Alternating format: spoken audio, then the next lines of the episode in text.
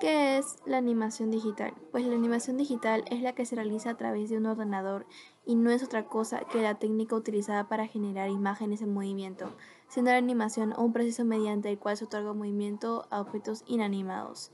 ¿En qué consiste la animación digital? Es la mayoría de las formas y métodos de animación digital usando un ordenador.